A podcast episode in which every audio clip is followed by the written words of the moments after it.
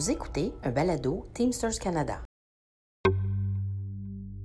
Aujourd'hui, à Histoire de Teamsters, le quotidien et les injustices vécues par les travailleuses et travailleurs des CHSLD et résidences privées pour aînés. Il y a une grande majorité de mes travailleurs présentement qui font du bénévolat, qui arrivent plus tôt, qui finissent plus tard, puis que leur temps n'est pas payé parce qu'ils veulent euh, vraiment, ils ont, ils ont, à cœur le bien-être de leurs résidents. Toutes les professions du domaine de la santé ont été euh, extrêmement euh, dévalorisées, malmenées dans les dernières années. Et euh, les gens qui sont là euh, le sont par principe, par dévotion. Ils ne sont pas là pour la paix. Ils ont aussi énormément de difficultés à attirer des gens pour, à travailler dans ce secteur-là. Et une des raisons principales, c'est que les conditions ne sont pas assez élevées. Mars 2020. La pandémie de COVID-19 éclate un peu partout sur la planète. La plupart des gouvernements occidentaux, qui coupent depuis des décennies dans le financement de divers réseaux d'hébergement pour aînés, sont pris de court. Des éclosions apparaissent dans des maisons de retraite en Europe, en Amérique et ailleurs. C'est l'hécatombe. La pandémie vient mettre en évidence que les aînés subissent les conséquences du définancement des gouvernements. Pendant ce temps, les travailleuses et les travailleurs québécois des CHSLD et des résidences privées pour aînés, les RPA, doivent porter le système à bout de bras. Leur lutte est rapportée dans les médias. D'invisibles il y a plus d'un an, ils deviennent soudainement des héros et des héroïnes. Pour comprendre ce que les travailleurs et les travailleuses vivent au quotidien, écoutons-les nous raconter une journée typique. Mes tâches dans une journée, il faut lever tous les gens pour le déjeuner. Il faut aider la fille de cuisine pour préparer le déjeuner, les alimenter, apporter les cabarets dans la chambre. Elisabeth Pilon est préposée aux bénéficiaires et membre de la section locale 106 des Teamsters. Il faut donner les bains, il faut monter les chariots, euh, ôter les sacs de poubelle, des déchets. Il faut ramasser les cabarets, prendre le temps avec les résidents, laver les tables, repréparer pour le dîner, ramène tout le monde, aider avec le dîner, c'est ça. Après le dîner, le changement de culotte. Pierre Hudon est infirmier auxiliaire et membre de la section locale 106 des Teamsters. En tant qu'infirmier auxiliaire, on a à commencer euh, par prendre le rapport quotidien, et voir ce que aussi en même temps, ben, conjointement avec l'infirmière, que tout le monde est là, pour être sûr qu'on ne soit pas en sous-effectif. Après ça, c'est de commencer à préparer nos choses, notre routine, euh, voir euh, s'il euh, y a des changements au niveau de la médication suite à une visite médicale. Après ça, commencer à préparer justement tout ce qui est médication spéciale un petit peu, genre commencer à avoir nos narcotiques qui sont donnés régulièrement. Euh, commencer à préparer la tournée de glycémie pour le. Bon, moi, surtout moi, en travaillant de soir, donc euh, le souper approche quand on commence à, 3, à 15h30. Donc, euh, préparer notre tournée. J'ai quand même beaucoup de personnes qui sont diabétiques sur l'unité. Donc, si je fais l'unité au complet toute seule avec 36 résidents, ben, il y a quand même au moins. dans la soirée, j'ai à peu près 18 glycémies à faire. Fait que c'est ce qui est quand même énorme. Moi, quand j'arrive le matin, j'essaie de de coordonner, je dirais. Euh, je m'assure que j'ai tout mon personnel. Jocelyne Bourque est infirmière chef d'équipe et déléguée syndicale à la section locale 106 des Teamsters. Des fois, il faut appeler sur les autres étages pour essayer d'équilibrer euh, les absents parce qu'à tous les jours, il y a des absents. Puis ici, ben, on n'a pas d'équivalent vraiment. Euh, fait que c'est fréquent qu'il manque de personnel. Fait qu'on essaye entre, entre étages d'équilibrer euh, les équipes. Euh, on a aussi beaucoup de personnel d'agence. Que donc, on a besoin, je dirais qu'au niveau du coaching le matin, là, si on ne dit rien, ben, tu as l'impression que c'est des, résidents qui sont perdants là-dessus. Parce qu'il faut donner un petit peu des détails, que Madame Untel, ben, juste tantôt, il y a une madame, elle, pour son bain, elle n'aime aime pas avoir des messieurs. Mais la préposée, il n'était pas deux filles. Puis on avait besoin de deux personnes. Qu'on avait un problème à ce niveau-là, puis la famille, elles sont embarquées là-dedans. Fait que c'est tous des petits détails comme ça qu'il faut que Finalement, tu n'as pas la cour d'eau. Sinon, c'est sûr qu'en tant qu'infirmière, maintenant, euh, vu que j'ai quand même euh, plusieurs années d'expérience, à comparer à avant, on est un peu plus au paperasse. On fait des évaluations et beaucoup de paperasse, je dirais.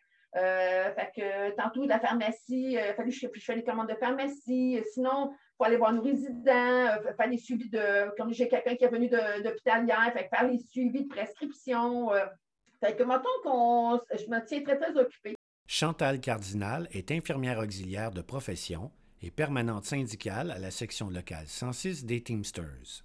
Il y a une grande majorité de mes travailleurs présentement qui font du bénévolat, qui arrivent plus tôt, qui finissent plus tard, puis que leur temps n'est pas payé parce qu'ils veulent euh, vraiment, ils ont, à cœur le bien-être de leurs résidents. Je travaillais comme infirmière auxiliaire dans un CHSLD privé pour aînés. Les ressources sont pas là. Le manque de main-d'œuvre est flagrant et euh, les gens suffisent plus à la tâche. Donc, euh, ça crée des problématiques de CNESST, des accidents de travail, et ça crée aussi euh, une problématique de santé mentale, de burn-out, qui malheureusement n'est toujours pas reconnue là, en général par la CNESST présentement. Denis Ouellette est permanent syndical à la section locale 106 des Teamsters. S'ils sont là, c'est parce que c'est comme c'est vraiment une vocation pour eux autres.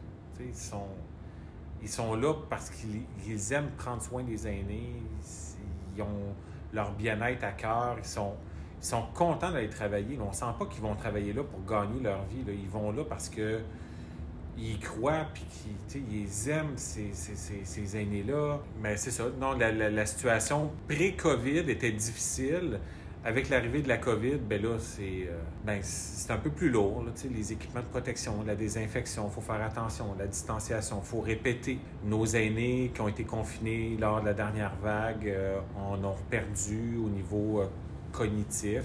En théorie, les clientèles devraient être différentes dans les CHSLD où on retrouve les cas les plus lourds et les RPA où les aînés sont supposés être autonomes. Mais c'est de moins en moins vrai. Écoutons à nouveau Chantal Cardinal et Denis Ouellette. Euh, présentement, en fait, les gens qui arrivaient il y a quelques années, si on fait le parallèle, euh, étaient encore semi-autonomes.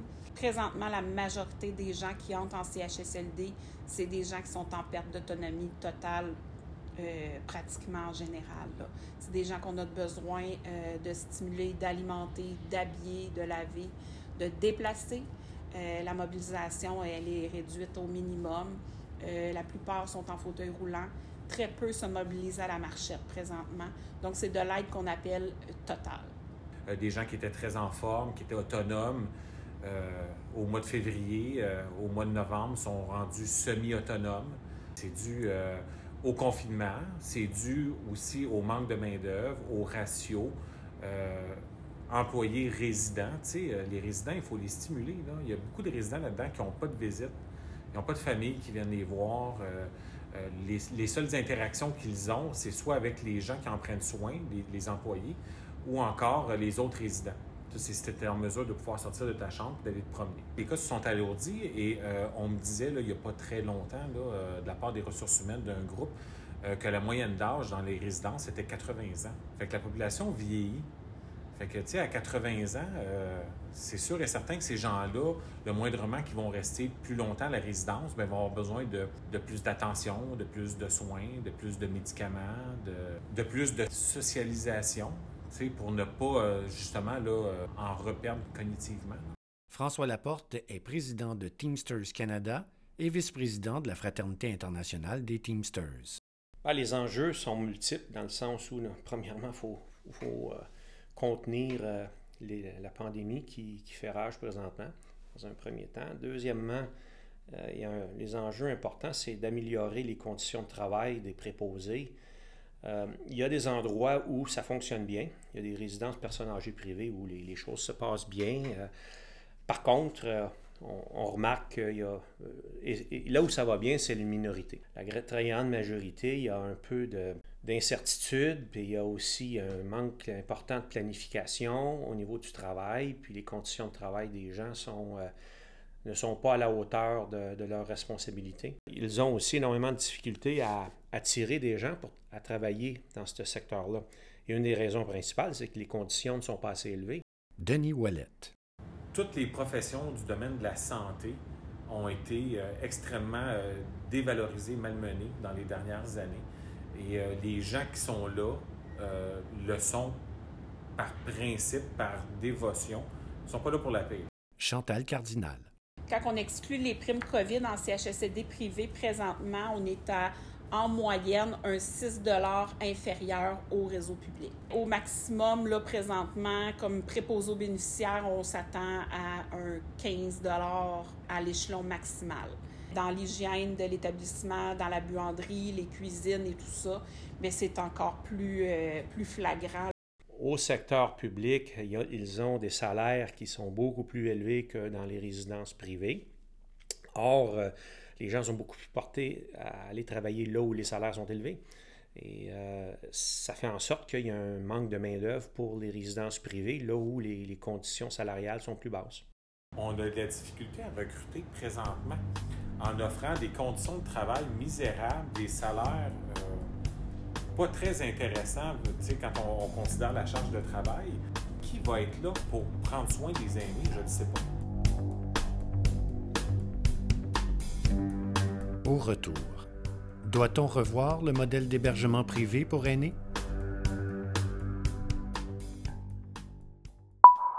J'ai travaillé dans une entreprise où c'était très difficile pour les employés. Nos heures supplémentaires n'étaient pas toujours payées. Le patron avait des préférés qui avaient des faveurs. J'ai même vu des collègues de travail être harcelés. Et je vous parle pas des salaires. À un moment donné, j'ai communiqué avec les Teamsters. Ils m'ont mis en contact avec un recruteur qui m'a expliqué en détail comment syndiquer. J'avoue que j'avais peur que le patron l'apprenne, mais j'ai compris que c'était un processus entièrement confidentiel. Une fois qu'on a été syndiqué, on a négocié notre première convention collective. On a obtenu de bonnes augmentations, un régime de retraite et le patron traitait tout le monde sur un pied d'égalité. Si vous voulez vous syndiquer, si vous avez des questions, n'hésitez pas à communiquer avec les Teamsters. Écrivez-leur à se syndiquer@teamsters.ca ou visitez teamsters.ca se syndiquer. C'est confidentiel, c'est sécuritaire, c'est simple. Au Québec, les personnes âgées peuvent rester à la maison ou auprès de leur famille et se prévaloir de soins à domicile. Ils peuvent également vivre dans un immeuble avec d'autres personnes de 55 ans et plus. C'est l'hébergement dans des résidences privées. Cependant, lorsque la santé décline et qu'ils ont besoin d'être soignés, les aînés se retrouvent souvent dans un CHSLD, voire à l'hôpital. Tous ces types d'hébergements coûtent cher et sont financés, de près ou de loin, par nos taxes et nos impôts. Écoutons Louise Boivin, professeure en relations industrielles à l'Université du Québec en Outaouais, et Anne Plourde, chercheuse à l'Institut de recherche et d'information socio-économique. Ce qu'il faut dire sur le financement de l'État, c'est ça, c'est que la totalité des places est financée par l'État et euh, dans les ressources intermédiaires, euh, les ressources de type familial et les CHSLD privés conventionnés. Ensuite de ça, dans les CHSLD privés non conventionnés, c'est à peu près la moitié des places qui sont achetées par le public, par des établissements publics. Il faut bien comprendre la différence entre les CHSLD privés conventionnés et ceux qui sont non conventionnés. Les CHSLD privés conventionnés sont entièrement financés par le ministère de la Santé et sont dirigés par le privé, contrairement aux CHSLD publics qui relèvent du ministère. Les CHSLD privés non conventionnés sont indépendants. Ils choisissent leurs critères d'admission, leur coût d'hébergement et leur fonctionnement interne. Tous les CHSLD, qu'ils soient conventionnés, non conventionnés ou publics, doivent détenir un permis du ministère et répondre aux mêmes normes gouvernementales. Dans les RPA, les euh, résidences euh, privées pour aînés, il y a aussi un grand nombre de places euh, achetées. Puis il y, a, aussi, évidemment, les frais qui sont imposés aux résidents et résidentes. En plus de l'achat de places par les établissements dans les RPA, dans les CHSLD privés non conventionnés, il y a aussi d'autres types de financements qui sont accordés à ces établissements-là, donc d'autres fonds publics. Par exemple, il y a le crédit d'impôt pour euh, le maintien à domicile, euh, dont on sait qu'une grande proportion de ce crédit d'impôt-là, qui est versé en fait à des résidentes et des résidents de résidences privées pour aînés. Donc, euh, les résidents et les résidentes des RPA qui devraient recevoir des services à domicile par le public, par les établissements publics, en fait, les établissements publics vont parfois euh, soit donner une allocation à l'usager pour que l'usager achète des, services auprès de sa RPA ou bien directement donner l'argent à la RPA pour que ce soit la RPA qui offre les services à domicile. Et il y a aussi, euh, là, depuis le début de la pandémie, il y a le financement euh, des salaires euh, des primes qui sont accordées euh, aux, travailleuses et aux travailleurs dans les RPA, dans, les, dans les différents types d'établissements. Donc, les CHSLD privés non conventionnés et conventionnés, ainsi que les résidences privées pour aînés, bénéficient de subventions directes et indirectes du gouvernement provincial. Ils ont besoin de fonds publics pour maintenir un modèle d'affaires qui engendre du profit pour des intérêts privés et ce, euh, en se basant sur l'utilisation d'une main-d'œuvre qui doit être le plus possible à bon marché pour que leur modèle d'affaires fonctionne. Donc, tire profit du fait que dans notre société encore, on dévalorise beaucoup le travail de soins auprès des personnes qui est majoritairement faite par des femmes, beaucoup aussi par des femmes racisées, des personnes immigrantes, des personnes racisées. Et ça, c'est la base du modèle d'affaires. Donc, c'est très choquant. Gabrielle Nadeau-Dubois est co-porte-parole de Québec solidaire et députée de Gouin, ainsi que leader parlementaire du deuxième groupe d'opposition à l'Assemblée nationale du Québec. Euh, au Québec, on a fait un choix de société. Ce, ce choix de société-là, c'est que les soins de santé, ce soit des soins publics. On ne pense pas que le profit ça fait bon ménage avec euh, les soins de santé. Et donc, nous, on pense que les CHSLD, c'est-à-dire pas les résidences privées pour aînés, mais les CHSLD, donc les établissements qui sont en fait des établissements de soins, euh, ben, ça devrait faire partie du giron public, comme tous les autres milieux de soins au Québec. Il faut ramener tout ça dans le public et améliorer significativement les conditions de vie puis les conditions de travail, euh, entre autres choses. Anne Plourde au Québec, on est une des sociétés où le taux d'hébergement des personnes en perte d'autonomie est le plus élevé. Euh, on est aussi une des sociétés où les gens de 75 ans et plus sont les plus, euh, font le plus le choix, entre guillemets, d'aller vivre en résidence privée pour aînés. Au Québec, euh, les personnes euh, âgées sont moins propriétaires, sont moins souvent propriétaires de leur mmh. habitation, sont plus souvent locataires, donc ils vont avoir plus tendance à éventuellement se tourner vers les résidences privées pour aînés. Mais je pense qu'un autre facteur qu'on peut certainement mettre de l'avant, c'est que, euh, puis là, il faudrait faire des études comparatives avec les autres provinces, mais nos services à domicile sont fortement sous-développé. On, investit très peu dans les services à domicile en proportion de ce qui est investi dans l'hébergement. Gabriel Nadeau-Dubois. Le problème fondamental, c'est qu'au Québec, on a fait de l'hébergement des aînés en perte d'autonomie la règle et des soins à domicile l'exception, euh, alors qu'on devrait faire l'inverse. C'est-à-dire la règle, ça devrait être le maintien à domicile, les soins à domicile, et l'exception, ça devrait être l'hébergement de longue durée. La pandémie de COVID-19 est venue mettre en évidence les lacunes du réseau d'hébergement et de soins pour aînés. Elles étaient pourtant bien connues et documentées depuis des années. Alors que devrait-on penser de la performance du gouvernement actuel? Marguerite Blais a un énorme problème de crédibilité. Et je sais que beaucoup de gens l'apprécient, mais là, à un moment donné, euh, les photo-op et le marketing, ce n'est pas tout dans la vie. Monique Sauvé est députée de la circonscription de Fabre et porte-parole en matière d'aînés et de proches aidants pour le Parti libéral du Québec à l'Assemblée nationale. Clairement, sur la gestion de la crise, dans les délais, dans les décisions qui ont été prises, on peut se poser et on doit se poser beaucoup de questions, des questions que les familles et les aînés se posent et des questions que le personnel de la santé se pose aussi. Mais la plus grande question, que je me pose moi et que je pense que la majorité des gens se posent, où est Marguerite Blais? Elle est ministre responsable des aînés. Où est-elle? On sait qu'elle fait des annonces, là, mais il y a une gestion de crise à régler. Où est-elle? Chantal Cardinal. Les travailleurs travailleuses ne voient pas que le gouvernement est en arrière d'eux, ils les supportent dans ça. Euh, au contraire, on promet des choses, mais clairement, c'est jamais, ça n'arrive jamais sur le plancher. Mais pour tout ce qui est au niveau de, du support euh, des travailleurs et travailleuses, des ratios, le gouvernement ne s'implique pas puis ne veut pas se mouiller là-dedans. Euh, puis au contraire, il devrait, il devrait avoir des normes parce que c'est qui qui paye pour tout ça? C'est le résident à la base. Puis les travailleurs et travailleuses qui sont là, pour la majorité, sont là parce qu'ils sont passionnés, puis ils veulent le bien-être de leurs résidents. Plusieurs portent un jugement sévère sur le gouvernement, sa gestion de la pandémie et sur les conditions des travailleurs et des travailleuses qui assurent le bien-être des personnes âgées. Mais quels sont les correctifs à apporter? Comment peut-on régler les problèmes de manière définitive? c'est fascinant à quel point, quand on prend la peine d'écouter les travailleurs, travailleuses dans le réseau de la santé, ils ont des solutions. Ils ont des choses à dire, ils ont des choses à proposer sur comment améliorer le quotidien des milieux de travail et on ne les écoute pas.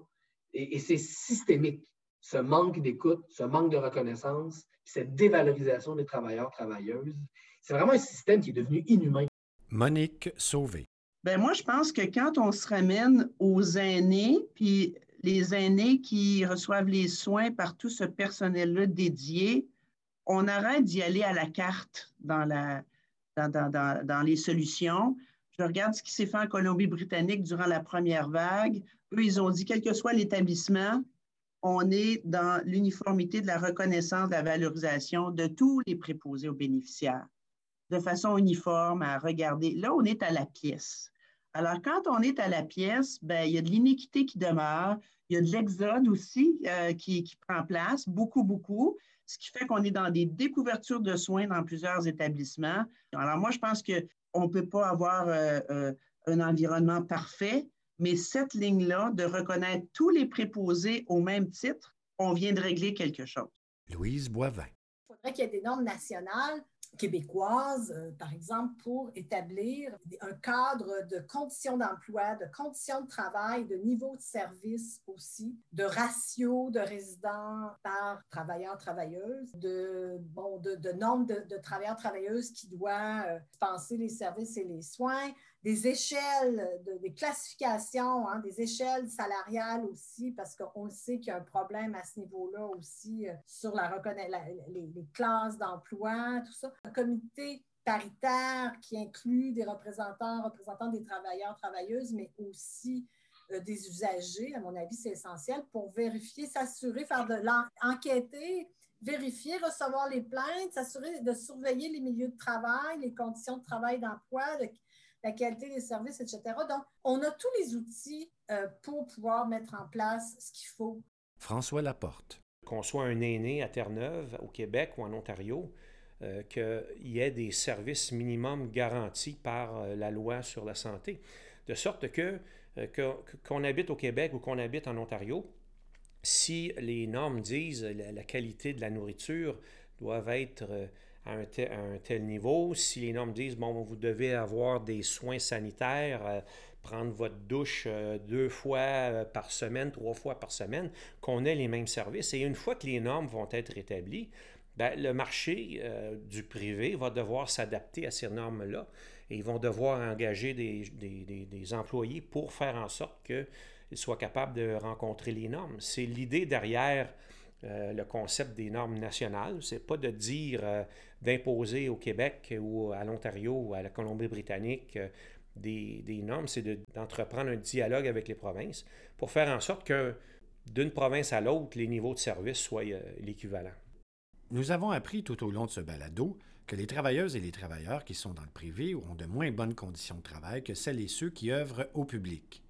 Nous avons aussi découvert que les entreprises privées qui gèrent les CHSLD conventionnés et non conventionnés, de même que les résidences privées pour aînés, sont financées directement ou indirectement par nos taxes et nos impôts. Alors pourquoi un travailleur du public gagnerait plus qu'un travailleur du privé qui fait exactement le même boulot? C'est là que le syndicat des Teamsters a une solution pour régler cette injustice de manière définitive, c'est-à-dire la mise en place d'un décret. Un décret, c'est euh, l'extension des conditions de travail par le gouvernement à l'ensemble d'une industrie, dans un premier temps. Et euh, notre revendication à cet égard, c'est que les conditions de travail, euh, peu importe le secteur dans lequel ils œuvrent, que ce soit au privé ou au public, devraient être décrétées par le gouvernement. Des conditions minimales de travail, des conditions salariales minimales qui devraient s'appliquer à l'ensemble de la province de Québec. Et c'est l'objectif qu'on vise.